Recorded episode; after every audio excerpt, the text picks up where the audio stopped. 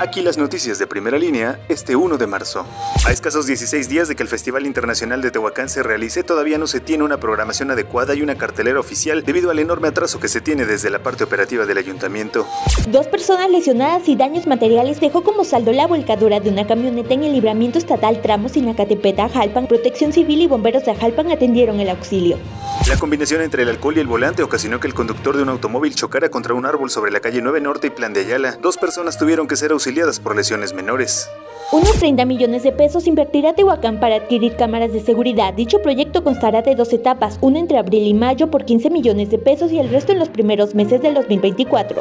Primera línea. Periodismo ante todo.